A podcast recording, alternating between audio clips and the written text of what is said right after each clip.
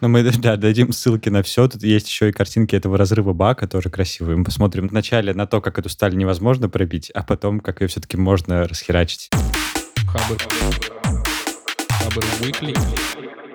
Всем привет! Это подкаст Хабр Weekly, в котором мы обсуждаем главные новости недели и топовые посты на Хабре. Сегодня в студии Ваня Звягин, главред. Далер Лиеров, менеджер Хабр карьеры. И больше с нами что-то никого нет, потому что один застрял дома, не справившись с замком. Второй, я не знаю, кстати, судьбу Женя.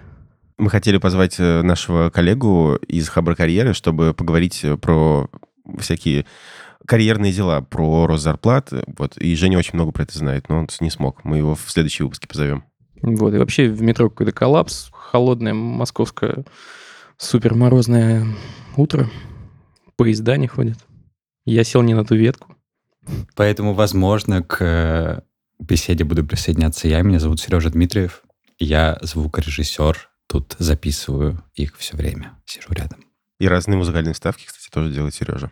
Ей, погнали. У меня будет э, э, снова к вам просьба, дорогие слушатели, э, пройти опрос. Большое спасибо, во-первых, что вы прошли прошлый опрос. Э, в этом опросе, если коротко, мы хотим понять вот что. Как вы относитесь к монетизации подкастов и как вы отнесетесь к монетизации нашего подкаста, если вдруг мы начнем вставлять какую-то рекламу или будем делать какие-то партнерские выпуски. Это если вкратце. А если э, подробнее, наверное, стоит рассказать, как мы вообще сделали этот подкаст. То есть мы э, вообще его выпустили как эксперимент на Кураже, за неделю собрались, придумали, э, встретились с Львом Пикалевым из подкастерской и буквально за неделю выпустили первый выпуск. И финансировались из нашего условного экспериментального фонда на всякие эксперименты Хабра. И сейчас, как минимум, мы бы хотели хотя бы окупать себя, как максимум иметь э, возможность э, выпускать э, чаще, например, выпуски подкастов Хабр Special. Ну и вообще, когда мы с Ваней и с Колей придумывали, какие могут быть подкасты у Хабра, у нас там список из 30, кажется, был из 30 форматов. форматов типа, да. да, и мы выбрали самые такие э, ну, недорогие в производстве, которые можно сделать делать быстро. И в этом опросе будет несколько, э, собственно, вопросов. Он будет не такой большой, как прошлый, я пообещал Аделю. 5-6, ну, максимум 10, но надеюсь, что я уложусь в 5-6 вопросов. Мы бы хотели понять, что вы думаете про монетизацию, потому что нам бы хотелось, чтобы формат монетизации, который мы выберем, был не противен вам, полезен. И главное, может, полезен нам тоже. И полезен нам тоже, да. В общем, ссылочка будет в описании. Да. Yeah. Слушай, первая тема, э, ты же ее принес. Э, называется она «Хорошее публичное выступление». Вот, я сейчас... Простых советов. Показал антипример хорошего публичного выступления. Ты где вчера был ты вообще? Я выступал на конференции IT Recruitment HR Forum, по-английски написано капслоком. И на самом деле конференция была интересная, особенно мне, потому что я только вливаюсь во всю эту тему э, карьерную. И я выступал от лица Хабр-карьеры и такой небольшой обзорный доклад рассказал про то, что творится на рынке карьеры, про то, кого нам не хватает, из каких специалистов, кто сколько получает денег и что мотивирует разработчиков. Ну и что там? С чем выступ... выступал-то ты? Вот, э, и с этим докладом. А... Ну, то есть э, там были разные графики, цифры. Я в целом э, рассказывал просто, что происходит на рынке сейчас. То есть самый первый доклад был, и я так вводил в контекст, в общем, слушателей. Э, потому что дальше они разговаривали о том, как привлекать разработчиков, где привлекать разработчиков, ну, там, за какие деньги, за какие условия. И я вот, получается, создал такой контекст, в котором они потом дальше э, продолжали. Многие в Тиндере ищут разработчиков? Э, не, не многие. На самом деле это какой-то там процент, э, совсем маленький от общего числа инструментов, которые они используют. Но в Тиндере, то есть они часть каких-то вакансий закрывают. Ну, это на полном серьезе? На полном серьезе, да. Офигеть. То есть на самом деле все, все варианты э, все варианты используются. Мы воспринимаем поиск специалистов вот как идешь на HeadHunter, например, видишь там базу резюме или размещаешь вакансию и получаешь отклики, либо ищешь по этой базе. На самом деле вариантов э, поиска гораздо больше. То есть ты можешь, во-первых, искать в телеграм-каналах, э, в телеграм-сообществах, э, соцсети, Tinder, LinkedIn, даже на GitHub ты можешь искать. То есть там 10-15 вот этих вот мест, где можно искать себе сотрудников в команду. Окей, а что за лайфхаки-то у тебя есть? 11 штук. Рассказывай хотя бы про первый. Э, лайфхаки не мои. Это, в общем, статья пользователя «Так себе». Он написал э, пост под названием «Хорошее публичное выступление. 11 простых советов». Они действительно простые и, кажется, очевидные, но мне кажется, классно было бы их проговорить. Я э, несколько из них э, озвучу, которые мне помогли, например. Я только вчера, ну, на этой неделе узнал об этом посте, а вообще э, за последний месяц, я, кажется, ну, у меня два было выступления, к которым я готовился, из которых я очень стрессовал. И я для себя сам э, вывел вот эти советы, которые совпали, в принципе, с советами автора.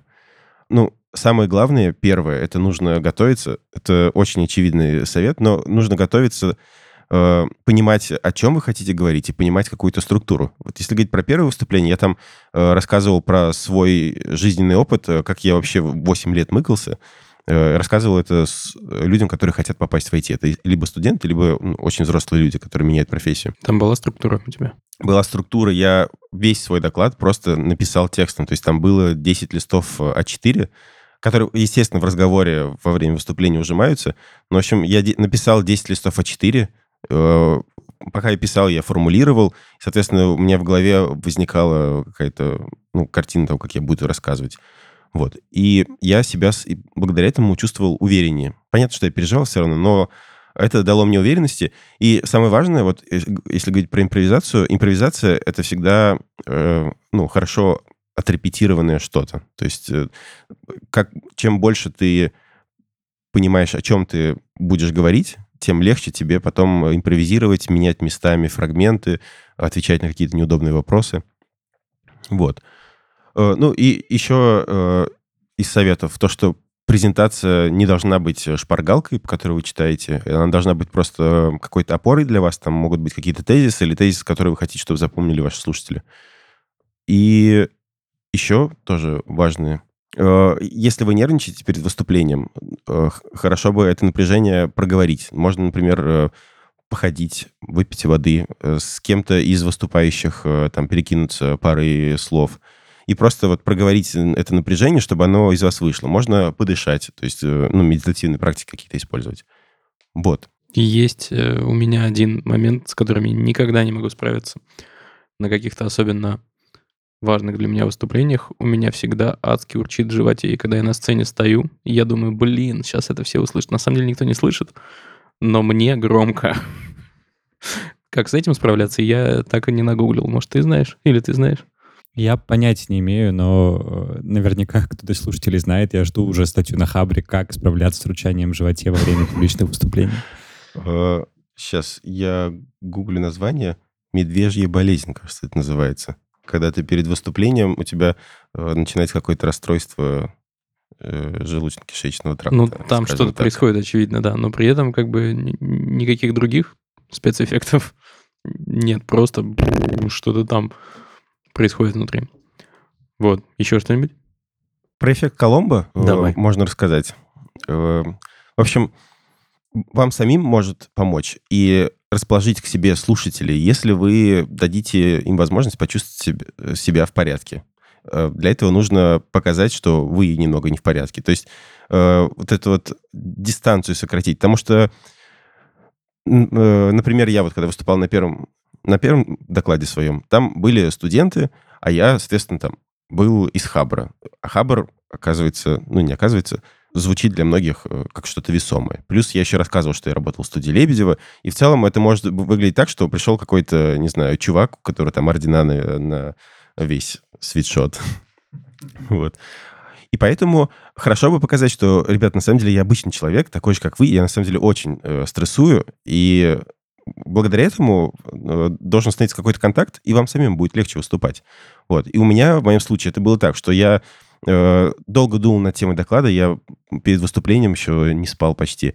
И у меня тема доклада была очень какая-то пафосная, звучала как, типа, учитесь решать задачи. И звучало так, что я, типа, супер прошаренный чувак, выхожу и начинаю там, жизни учить. Хотя, на самом деле, совсем не так.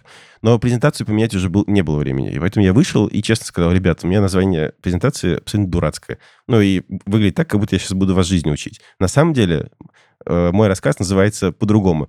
И честно сказал э, суть моего рассказа, просто в паре слов. Как я 8 лет бестолково менял профессии, и что я в итоге вот этих бестол... бестолковых мыторств понял. И по реакции зала было понятно, что их как-то это повеселило как минимум. Это очень круто всегда делает Людвиг Быстроновский. И у Ильяхова есть классная э, ну, статья, где он анализирует, что делает Людвиг, когда пишет свои тексты, чтобы расположить к себе читателей, вообще, чтобы они были эффективными. Слушай, но ты такой говоришь скромненько, что нет, я такой же, как вы, и ничего такого, но у тебя есть какой-то удивительный опыт. Ты вчера анонсировал, и я до сих пор жду, что ты расскажешь, как ты э, четырежды был в тюрьме. Я был четыре раза в тюрьме. Казалось бы, чем мне бояться вообще? Вот. Но прошлый опыт не помогает. Ну, в смысле, ты был с визитами все-таки? Конечно, да. В общем, я когда-то играл в театре, когда жил в Самаре. И наш театр э, делился на две части. Художественная, где мы спектакли показывали, и профилактическая, где мы, в общем, занимались образовательной частью. И мы занимались черной работой. То, что никто не хотел делать, делали мы. Ездили по школам, по вузам, по тюрьмам, рассказывали там про профилактику разных важных проблем социальных. И четыре раза мы ездили в тюрьмы, один раз в детскую исправительную колонию, и три раза в СИЗО. И я выступал там перед заключенными. И когда я волновался, я думал, блин, я был в таких вот ну, экстремальных ситуациях э, для там, обывателя условно. Казалось бы, должен этот опыт же как-то меня там поддерживать. Но при этом я все равно волновался. Вот это, наверное, самое сложное показать э, человеку, который сидит в тюрьме, а ты на свободе, что ты тоже не в порядке. Мне кажется, тогда ты об этом еще не думал, но о том, что это важно. Да, но там, возможно, это и не нужно было, потому что в целом для, как я понимаю, вот для культуры тюремные актеры это что-то такое очень важное, типа святое условное. Поэтому и в целом э, для людей, у которых серые будни проходят за решеткой, и тут к ним приезжает театр, который их развлекает, э, для них это уже тебя, уже располагает э, к тебе И ноги замолчали. А, собственно, главное, что я уяснил, э, постараться расслабиться, воспользоваться какими-то лайфхаками, которые удалось нагуглить, и сократить дистанцию, и типа все будет хорошо тогда. Да. Ну, а если в тюрьму приезжаешь, то и этого не надо. Окей. Ты хотел сейчас в прийти, да? Я хотел попросить ребят, которые нас слушают, чтобы они поделились какими-то своими лайфхаками. Я хотел у Сергея спросить. Э, Сережа Дмитриев, наш звукорежиссер, еще и музыкант. А ведь точно. Сергей играет в группе «Терпение» и в группе «Сад имени Федора». И вот э, вопрос к тебе, Сергей. Как ты справляешься с э, волнением? Потому что это почти то же самое же. Если оно есть вообще. Ну, есть. Оно... Я выступаю с переменной частотой, с переменным успехом уже долго достаточно, на самом деле, уже лет пять, наверное. Но первые концерты у меня были лет пять назад. И первое время это было так, что, ну, в смысле, ты очень волнуешься, я выхожу играть, мне очень страшно, я отыгрываю, я первый раз мы играем какие-нибудь свои песни, э, в зале там куча народу, которые пришли именно нас слушать, но это наши друзья, и им вообще на самом деле все это неинтересно, что, что мы играем. Короче, я после концертов я всегда убегал, там было холодно на улице, мне не важно, я просто выбегал, типа, из зала и ходил кругами, пока все, значит, не уйдут, кто пришел в основном, и только потом заходил обратно, ни на кого не смотря. Вот. Так было первое время, пока я привыкал к этому, к этому ко всему. Но мне я делаю то же самое, что делает Далер, э, только между, между э, песнями. Эм, я тоже все время разговариваю и обсуждаю с залом, что у меня не в порядке, потому что у меня все время что-нибудь ломается, еще и звуковая карта отключается, что-то падает, э, клавиши не работают. вот, поэтому этот совет, он одинаково эффективен. Просто привыкаешь. Э, со временем. Это вообще очень странно. Ты такой поешь песню, иногда переключаешься и думаешь, э, блин, а все ли нормально сейчас происходит? А эти люди, они вообще как им сейчас? Им скучно или нет? У них не написано по лицу, непонятно, как они вообще воспринимают. Это еще какая-то штука странная. Ну, то есть я пою песни, э, даже не рассказываю, как, не, у меня не просто набор фактов, у меня какой-то странный перформанс перед ними, что-то не очень э, внятно оцениваемое, и непонятно, как вообще им это интересно или нет. Очень странная херня. Привыкаешь, смиряешься, забиваешь. Вот, финалочка, мне кажется, вот еще какая. Я убежден, что рефлексировать прямо во время своего выступления не стоит. Да, да, да. стоит рефлексировать потом, а когда ты выступаешь, сделай уже просто все, что ты запланировал, а думай о том, как все прошло. И, ну, блин, все равно исправить ты сможешь только к следующему выступлению. Во время, ну, вряд ли. Скорее всего, пойдет что-то не так. Вот, поэтому... Очень согласен. Ближайший концерт воскресенье, э, бар «Ровесник». Эй. Москва. Было бы, кстати, забавно, э, если бы на прогоне Starship, о котором я сейчас расскажу, включили твою музыку, и под эту музыку он такой внезапно бабах и взорвался. И Маск такой, терпение, нам нужно терпение. Супер. Да. Короче говоря, э, тут был прогон э, космического корабля Starship Mark 1, э, и его, в общем, расколбасило от того, что они в том числе проводили тест на избыточное давление. В свое время этот Starship назывался BFR, если кто-то помнит. Это забавная штука, потому что официально BFR значила Big Falcon Rocket, но Маск очень хотел назвать ее Big Fucking Rocket — Эм, ну, короче, вот как-то так. А, а потом нейминг поменяли. Собственно, корабль стал называться Starship. Он здоровенный, 9 метров в диаметре, самая большая вообще хреновина, которая существует сейчас. И э, тяжелый ракетоноситель. Эм, вот. Они, собственно, проводят э, эти испытания ради того, чтобы... Не, не с того начал. А дело в том, что мистер Маск очень хочет на Марс, но это э, как бы очень прекрасная такая голубая мечта, но денег она вряд ли принесет. И даже если на этом старшипе летать не на Марс, а на более близкую Луну, все эти истории с добычей воды и ископаемых, это вообще оказывается нифига не выгодно. Если хотите, почитайте очень длинный пост, но очень интересный про то, как там у них все устроено. Я кину ссылочку в описании. Так вот, и чтобы как-то экономически все это поддержать, эм, вероятно, они будут использовать Starship для вывода на орбиту своих спутников Starlink. А спутники Starlink будут раздавать интернетик, в общем-то, по всему миру. А чтобы это все классно работало, они хотят запустить аж 30 тысяч таких. И таким образом они будут покрывать, э, в общем-то, всю поверхность Земли. А в крупных городах э, несколько спутников смогут, ну, типа, фокусировать свои лучи так, чтобы обеспечивать большую пропускную способность. Вот, и эти спутники, они, естественно, не вечные, они летают на довольно низкой орбите, и, и там через что-то несколько лет, кажется, или месяцев даже, выходят из строя и просто опускаются ниже, сгорают, нужно выводить новые. Поэтому, чтобы это сделать быстро, а, им нужна большая штука, которая сможет выводить там сразу по несколько сотен.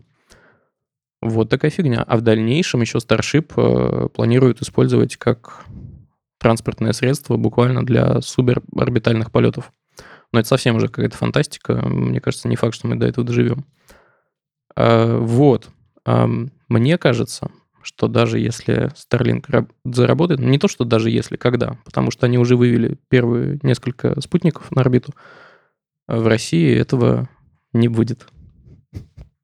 Потому что, во-первых, есть законы, а, и, кажется, даже была у нас новость отдельно, я ее найду и тоже приложу в описание – что подобная спутниковая э, связь э, с интернетом, она невозможна без э, инфраструктуры в, ну, на российской земле. И там как-то все очень сложно. Я думал как раз, что часть идеи Маска — это какое-то э, глобальное обхождение локальных цензур и всяких попыток правительств спрятаться от мирового интернета. Но нет, так не работает. Ну, официально так не работает. Как будет на практике, как бы никто не знает. Пока Очень у них интересно. там э, несколько десятков. Они, кстати, первое время весело носились так, так, такой типа ленточкой по ночному небу. Можно было заметить периодически такие вжу, мимо прилетают. Было очень прикольно. И, кстати, астрономы говорят, типа, какого хрена, Маск, ты что? Они будут нам давать всякую засветку и будут мешать наблюдать за а, космосом. Они уже пожаловались, у нас на, на Хабре статья появилась, новость. Угу. Что говорят? Говорят, что а-та-та, не запускай. Я сегодня только видел ее перед входом в студию. Окей, и эту ссылочку мы тоже приложим. Но там стоит понимать, что это не прям плановое, но более-менее ожидаемый разрыв, потому что действительно они и тестировали на максимальное давление. Э, этот, что там, бак, Сейчас ну да, бак с топливом. Вот. Очень на низкой температуре. Вот, поэтому они не, не прям это какой-то... То есть у них а, из-за этого плана немножко полетели, они хотели до конца года его уже вывести куда-то там на орбиту. Ну да, но у них помимо, собственно, МК-1 есть... Есть еще МК-3, да-да-да. Вот, и тем более у них э, на тестовом образце часть обвеса, в том числе обтекатель, э, установлены не были. Короче, по сути, это было просто вот этот корпус стальной, блестящий, на который все так удивленно смотрят, типа, вау, это же тяжело. Зато, кстати, многоразово используемо. Кстати, о стали. Мы этого не планировали, но раз уж э, я вчера этим занимался, и сегодня утром я все-таки расскажу. Маск сегодня показал Tesla Truck. Он называется Cybertruck и сделан из той же стали, из которой э, сделан Starship. Э, они в него стреляли из пистолета, он типа пули непробиваемый для небольших калибров, херачили его битой, э, тоже типа вмятин нет. У него какое-то там пуль непробиваемое стекло, и вообще он весь угловатый и похож на, ну, наверное, на Делориан немножко а похож. А что, зачем? Почему все пулю непробиваемое? Для чего это нужно? Просто. Просто. Ну, типа, потому что могут. Но в смысле, там в комментах у нас есть э, у кого-то отличный тезис по этому поводу. Типа, такой электротрак не будут покупать те, кто покупает Ford F-150. Вот не будут, потому что это не те люди. Но при этом, э, в принципе, вот эта ниша э, пикапов, она среди, ну давай так, я буду этим самым человеком, который делит людей на касты, ребят из Калифорнии, типа, пикапы не возбуждали никогда. А теперь явно возбудятся и будут покупать. При этом он стоит, ну, типа, не космических денег, сто... младшая модель стоит 40 тысяч баксов. Космические материалы, не космические деньги. Да-да-да. Вот, и он весь такой, блин, угловатый, вообще какая-то дичь. Ну, то есть, такую дичь можно купить просто потому, что это дичь. Она вообще нахрен ни на что не похожа. Если бы можно было в подкасты вставлять картинки, я но мы да, дадим ссылки на все. Тут есть еще и картинки этого разрыва бака, тоже красивые. Мы посмотрим вначале на то, как эту сталь невозможно пробить, а потом, как ее все-таки можно расхерачить большим давлением. Я не успел посмотреть на картинки, а это грузовик. Это не грузовик. Грузовик называется «Семя». Это большая фигня, э, которая для перевозки больших грузов. А это гражданский автомобиль, ну, типа пикап. Вот как э, такая кабина, и сзади кузов небольшой. Вот точно такой же, только угловатый, футуристичный, и, как Маск, типа, говорил, похожий на эти самые космические роверы из фантастических фильмов. Вот если вы смотрели какой-нибудь Прометей, то там yeah. что-то похожее было. Только все-таки трак этот, он поменьше. А грузовики свои они уже выпустили или это концепт еще? Ну нет, это не концепт, они что-то колесят кое-где, но все еще в тестовом режиме. Ну, у них есть уже контракты, насколько я понимаю, с э, какими-то перевозческими компаниями. Ну, он довольно близок.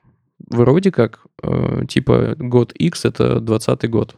Э, в 2020 году у них выйдет и, и Родстер новый, и Семи, и кажется, в конце 20-го, начале 21-го появится, собственно, Cybertruck.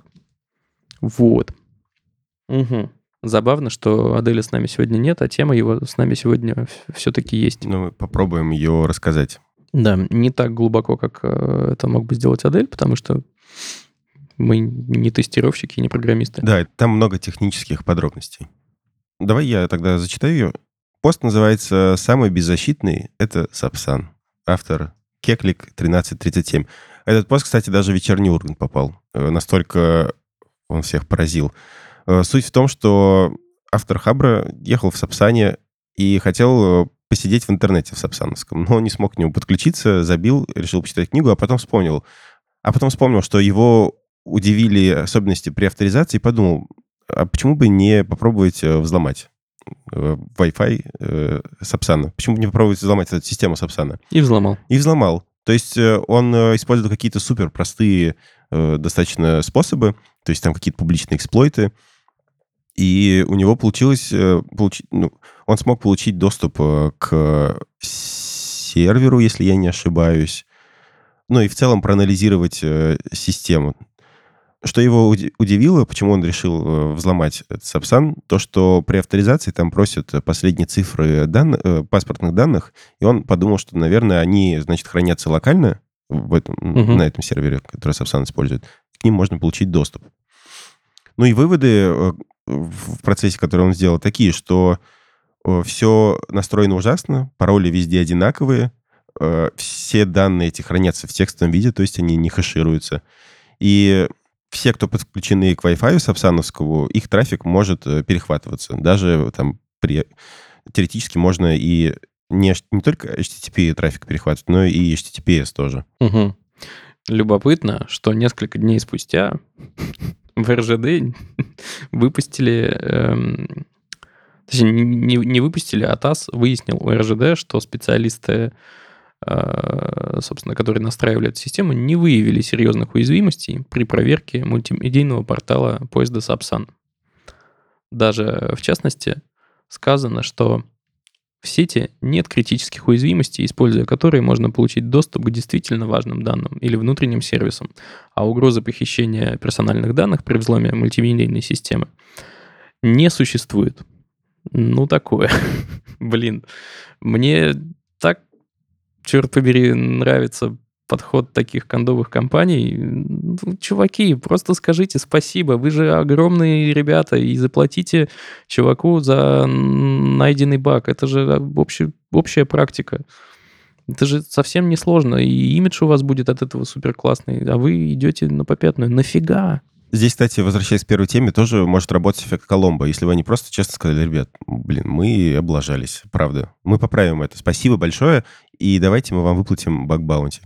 Это удивительно, правда, насколько мало кто умеет так делать, что это в этом время чувствуется э, унизительное для, для больших компаний, и при этом непонятно в чем, что именно. Ну, то есть это какой-то просто такой естественный страх, э, видимо, какой-то пиар менеджеров этой, этих, этих контор. Они, это, э. главное, не понимают, ну, страх чего? В смысле, вот, вот в том-то и дело. Уже выяснили, что... Что-то интуитивное такое, да уже выяснили, что ты облажался вот в этом месте. Ну так что дальше-то? Зачем отнекиваться?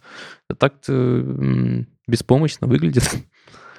Кстати, знаете, что я заметил? Интересную штуку. Я несколько дней бодался с компанией, которую нельзя называть, наверное, в подкасте, потому что это типа вредная привычка. Э, производит такие электронные штуки. Вот. Э, блин, многие ребята, и, кстати, еще один банк в поддержке тоже так же делает, никогда, поддержка никогда не пишет извини, ну, я грубо говоря, но вот прощения они не просят. Ну, типа, простите, что так вышло, никто никогда не говорит. Все говорят, нам очень жаль, что мы там что-то сделали. То есть вам жаль, это понятно. А хотите ли вы ему прощения, блин, это совершенно другое, на мой взгляд. И вот никто так не делает. Почему их так натаскивают всех, я не понимаю. Мне, мне кажется, это результат э, уязвленного эго только вот в масштабах компании. Потому что если в жизни посмотреть, когда ты человеку говоришь, что вот ты, кажется, не прав здесь был, ну, даже если спокойно ты ему говоришь, то сразу срабатывает какая-то защитная реакция, и человек начинает оправдываться, защищать, говорить, что нет, это не так. Вот, мне кажется, здесь просто типа проекция такая на компанию. Ну вот что мне интересно, наверное, это вопрос, который все уже проехали давно, э, люди нормальные, э, много времени назад, но насколько нужно быть параноиком? Вот это вопрос, который у меня возникает каждый раз при прочтении, потому что у меня несмотря на то, что как бы это уже странно выглядит у моск- москвича, который иногда даже на митинги ходит в Москве 2019, но там у меня есть, например, Тор, но в, в основном я сижу там без VPN, у меня все открыто, везде все доступно. Ну, короче, я из чуваков, которые не... Я подключаюсь к публичным Wi-Fi и могу даже воткнуться в USB-розетку э, на остановке. И как бы этого не стоит делать в школе. Знаете, Блин. Вот, э, потому что в обычную ладно, а в USB кто знает, что там с тобой Мне кажется, Далер удивился сделают. не тому, что ты вставляешь вообще, а что, потому что, что есть розетки. Что, не, розетки, что есть, знаю. Что нельзя вставлять, я не знал. Я не вставляю, кстати. Вот, да, я понял. Но насколько нужно параноить? Меня это все время... Причем есть две касты еще такие. Есть люди, которые это очевидно делают, и как бы это само собой разумеется, и они будут на тебя смотреть косо, если ты этого не делаешь. И есть противоположная каста, которая, наоборот, соответственно, это люди, которые смотрят на тебя как на параноика при любом вообще признаке того, что ты э, ну, пытаешься скрыть что угодно, не знаю, камеру там э, изолентой заклеил или что-то. А есть у меня друг, который как только видит незаклеенную камеру, он чужого ноутбука, он сразу говорит, давай заклеим, давай сейчас кусочек изоленты, пожалуйста. А, наш админ, Вадим, говорит, что параноить надо, и, собственно, так и делает, и всех призывает. И даже когда мы делаем общие фотки, он закрывает себе лицо. Ха. А, я, наверное, где-то из середины. А, и когда у меня нет выхода, если мне очень нужно зарядиться, а пауэрбанка нет, ничего нет, рядом нет, не знаю, кафешки, где я могу зарядиться. Ну, короче, остановка стоит в пустом поле, и только к ней подведен электрический ток, и там есть USB. Но тогда, конечно, я заряжусь. Но в целом меня это тоже немного напрягает. Вообще, по идее, это просто электрическая розетка. Это, ну, данные там не должны ходить. Но хрен его знает. iPhone, в принципе, меня спросит, доверять ли это фигне или нет. Я, конечно, скажу нет. Но так, вообще глобально, я стараюсь не подключаться к левым сетям, хотя, блин, при этом я пользуюсь метро Wi-Fi. Ну вот да, Wi-Fi. Неужели во всех публичных местах ты сидишь с LTE или что ты делаешь?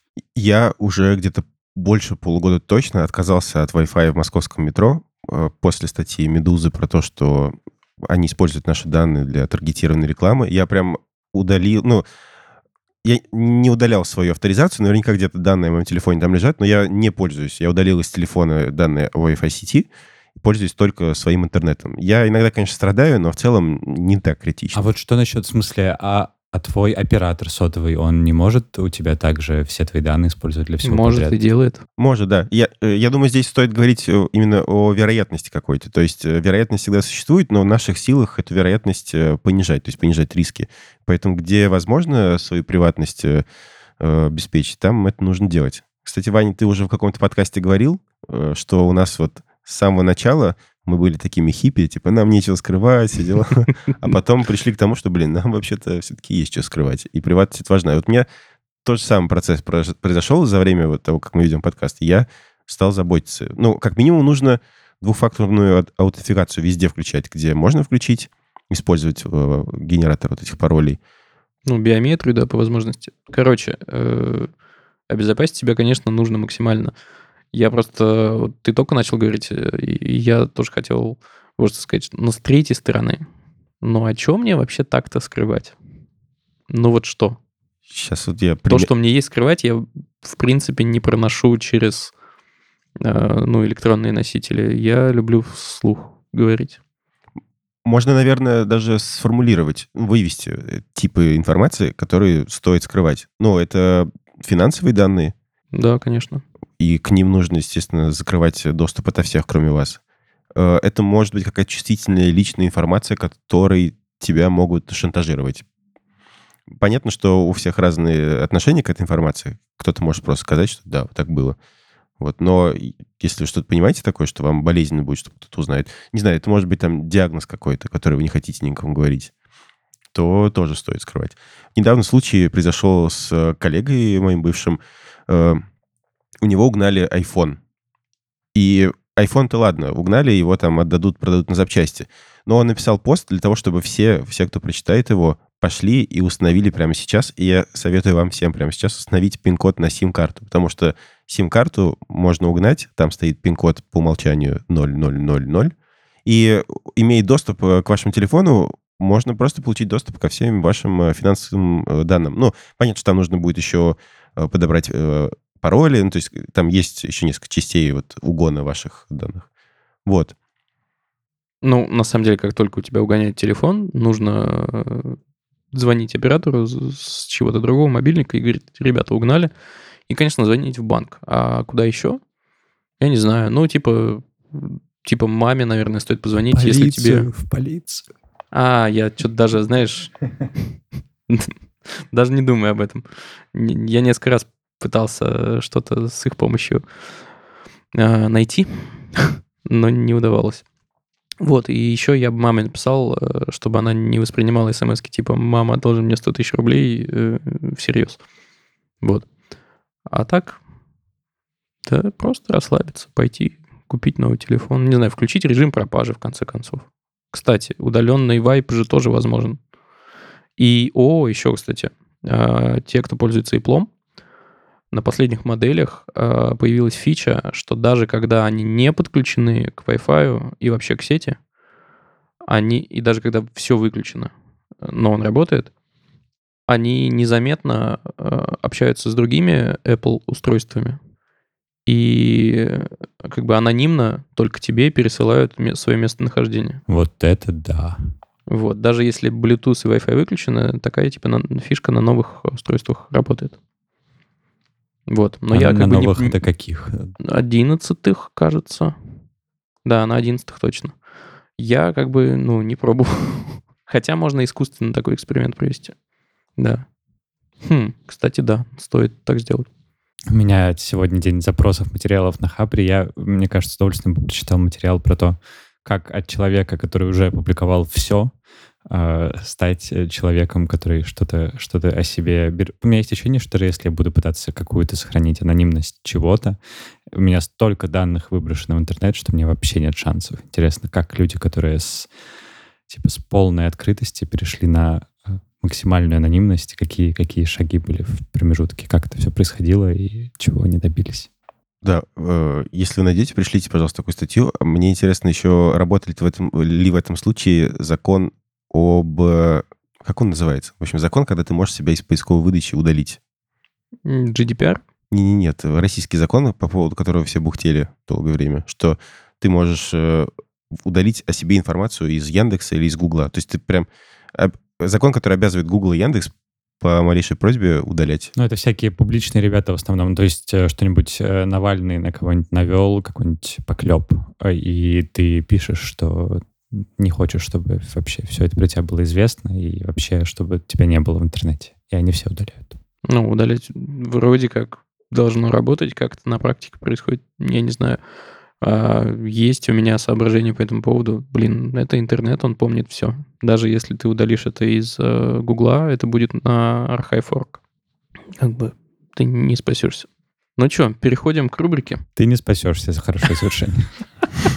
Могли бы обсудить, но не обсудили.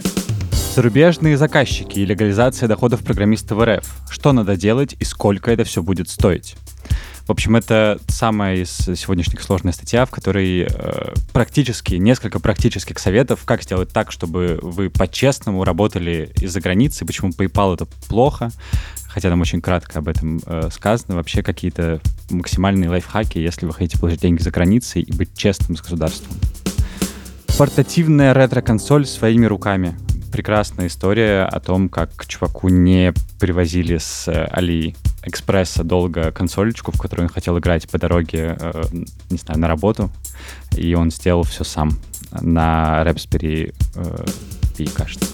Визуализация дальних рубежей. Космос, киберпанк, подсознание. Там просто много красоты с какими-то психоделическими э, картинами про разные штуки.